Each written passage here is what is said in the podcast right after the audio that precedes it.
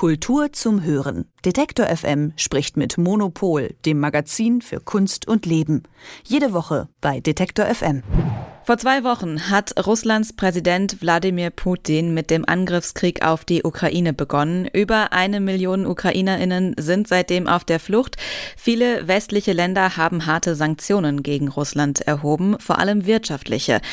Auch in Kunst und Kultur distanzieren sich Menschen von Putin, zumindest teilweise. Ob und inwiefern man jetzt russische Kunstschaffende und Kulturinstitutionen boykottieren sollte, darüber spreche ich mit Monopol-Chefredakteurin Elke Buhr. Hallo Elke. Hallo. Fangen wir mal mit einem Fall aus der vergangenen Woche an. Da wurde der russische Stardirigent Valery Gergiev als Chef der Münchner Philharmoniker entlassen. Gergiev ist Freund von Putin und hat sich nicht von seiner Politik und dem Angriffskrieg distanziert. Was sagst du aus kultureller Sicht zu der Entlassung? Ich finde das zwiespältig, so wie viele Kommentatoren auch. Also weil ähm, man ja äh, eigentlich immer davon ausgeht, es gibt eine Freiheit der Kunst und der Mann soll dirigieren. Und äh, was er privat äh, für äh, politische Meinungen hat, geht ja eigentlich seinen Arbeitgeber äh, zunächst mal gar nichts an. Auf der anderen Seite ist aber die Situation so aufgeladen, dass ich es auch total verstehe oder dass ich es auch sinnvoll finde. Also ich musste so ein bisschen an die Situation auch ähm, nach nach dem Zweiten Weltkrieg denken, als ich das, das habe ich gerade zufällig nachgelesen, äh, als es um Gottfried Benn ging. Und zwar äh, war das ja auch so, dass dann äh, diejenigen ähm, Schriftstellerinnen und Schriftsteller, die vor den Nazis geflohen waren und im Exil waren, später gar nicht mehr reden wollten. Also wirklich totale Aversion hatten gegen diejenigen, die halt in Deutschland geblieben waren und irgendwie kollaboriert hatten mit dem System.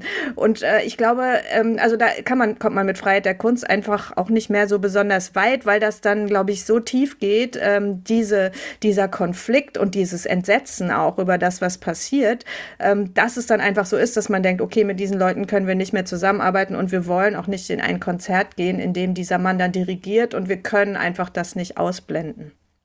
Und inwiefern trifft Putin dann sowas, wenn es ja auch heißt, man will sich damit auch von Putin distanzieren?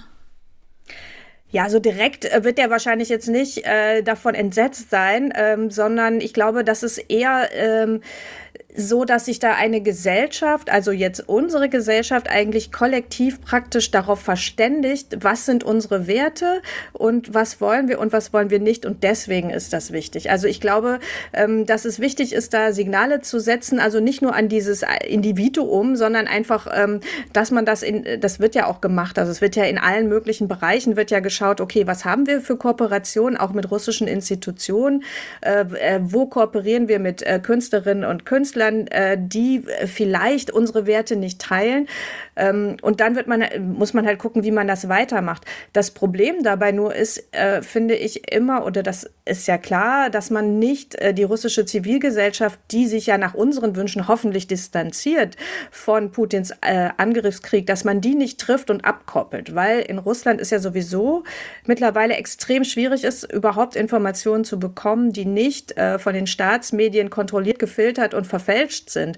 Und eigentlich ist ja die Kultur oder sind diese, diese Beziehungen, die über die Kultur äh, äh, aufgebaut wurden, äh, sind eigentlich ein sehr gutes Mittel, um halt Leute international in einem Dialog zu halten. Also Leute, die in der Kunstszene unterwegs sind, die sind ja so international vernetzt, dass das denen niemals passieren würde, dass die praktisch äh, auf so Fake News äh, äh, aus Russland reinfallen dürften. Und deswegen ist es ja wichtig, dass so möglichst viele Leute in dieser internationalen Vernetzung gehalten gehalten werden. Und das abzuschneiden ist dann wieder kontraproduktiv. Unsere Kulturstaatsministerin Claudia Roth, die warnt auch vor einem Boykott und warnt auch davor, russische Künstlerinnen und Künstler unter Generalverdacht zu stellen. Das haben wir jetzt ja auch leider schon gehört, dass sich einige Russinnen und Russen hier in Deutschland nicht mehr trauen, sich in der Öffentlichkeit in ihrer Muttersprache zu unterhalten. Da richten sich Anfeindungen ja aber gegen Menschen, die für den Krieg ja auch wirklich gar nichts können. Inwiefern distanzieren sich russische Kulturschaffende denn von Putin, beziehungsweise inwiefern ist ihnen das überhaupt möglich bei den Antikriegsdemos in Russland, da werden ja auch immer wieder Menschen festgenommen. Also es gibt ja auch eine äh, große äh, Anzahl von Künstlerinnen und Künstlern, die schon halb, also die eigentlich schon seit Jahren entweder halb oder ganz im Exil sind, die woanders arbeiten. Also die Ekaterina Degot zum Beispiel, die ist die Leiterin des Steirischen Herbst, eine, eine Russin und die hat sich äh, sehr äh, dezidiert geäußert und hat gesagt, das ist ein verbrecherischer Angriffs, äh, Angriffskrieg, das geht gar nicht. Wobei man dann auch natürlich äh, dann wieder sagen muss, das ist natürlich für sie viel einfacher, weil sie nicht in Russland ist.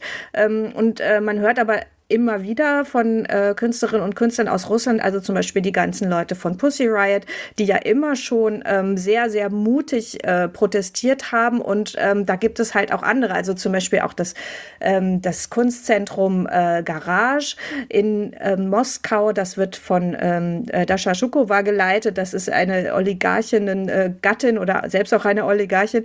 Und die haben sich überraschend, ähm, überraschend entschlossen, eigentlich gleich am Anfang des Krieges distanziert und da ist man dann wirklich gespannt, was dann passiert eigentlich. Also was dann mit so einer Institution passiert, die sich wirklich öffentlich distanziert. Während auf der anderen Seite die Ermitage zum Beispiel in St. Petersburg, da weiß man, die wird von einem äh, Freund Putins geleitet. Da wird sich niemals, äh, da, da wird niemals Kritik geäußert werden. Also ich glaube, das ist sehr, sehr unterschiedlich und viele können sich vielleicht auch nur in den sozialen Medien äußern und so. Man, man muss halt gucken, dass man wirklich diese ähm, Künstlerinnen und Künstler unterstützt. Jetzt gibt's einen offenen Brief vom Ukrainischen Institut, einem Kulturinstitut mit Hauptsitz in Kiew, das einen weitreichenden Boykott russischer Kunst und äh, Kultur fordert. Dazu zählt ein Boykott russischer Institutionen, die eng mit der Regierung verbunden sind, russische Künstlerinnen, die sich nicht offen gegen Putin aussprechen, die sollen ausgeladen werden und auf internationalen Festivals sollen russische Teilnehmerinnen nicht mehr dabei sein, auch zum Beispiel nicht der russische Pavillon auf der Venedig Biennale Biennale, das sind einige Forderungen aus äh, diesem Brief. Haben sich zum Beispiel die OrganisatorInnen der Venedig Biennale dazu schon geäußert oder auch andere? Also äh, die Venedig Biennale, da hat der Künstler selber schon gesagt, dass, ähm, äh, dass, dass er nicht weiterarbeitet und die ähm, auch die, äh, die Kuratoren, äh, Kuratorinnen. Also das ist eh schon klar, dass da nichts mehr passiert. Ähm, äh, dieser ähm, offene Brief, ich kann das äh, total verstehen, dass sie wollen, dass, also die, die, die wollen ja wirklich generell, dass möglichst wenig Aufmerksamkeit auf alles fällt, was aus Russland kommt.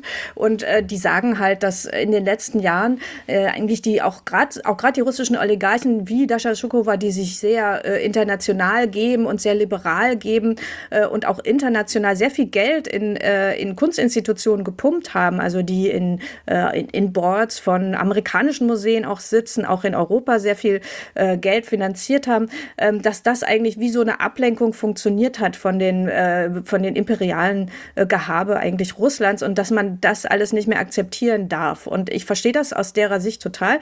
Aber sie sagen auch, dass jedwede Aufmerksamkeit die russischen Künstlern zuteil wird, gleichzeitig äh, abgezogen wird von ukrainischen Künstlerinnen und Künstlern.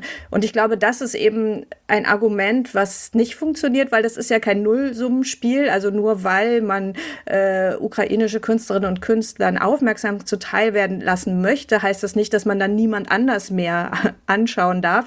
Also deswegen äh, glaube ich, man muss da weiter differenzieren und äh, natürlich ist, äh, sind diese äh, ukrainischen Künstlerinnen und Künstler gerade sehr aufgebracht und, und verständlicherweise verzweifelt, aber trotzdem glaube ich, muss man eben äh, mit, ähm, mit der russischen Seite, gerade mit den Kulturschaffenden weiter in Dialog bleiben, weil sonst versinken, versinkt ja äh, am Ende Russland wirklich in einer Blase mit ohne, ohne Außenwahrnehmung äh, und ist noch viel schwieriger dazu zu bewegen, also die russische Gesellschaft wieder, ähm, also, äh, wieder von diesem, äh, von diesem Krieg herunterzukommen sagt Monopol-Chefredakteurin Elke Bohr zum Boykott russischer Kulturinstitutionen und Kunstschaffenden. Vielen Dank für das Gespräch. Gerne. Kultur zum Hören. Detektor FM spricht mit Monopol, dem Magazin für Kunst und Leben. Jede Woche bei Detektor FM.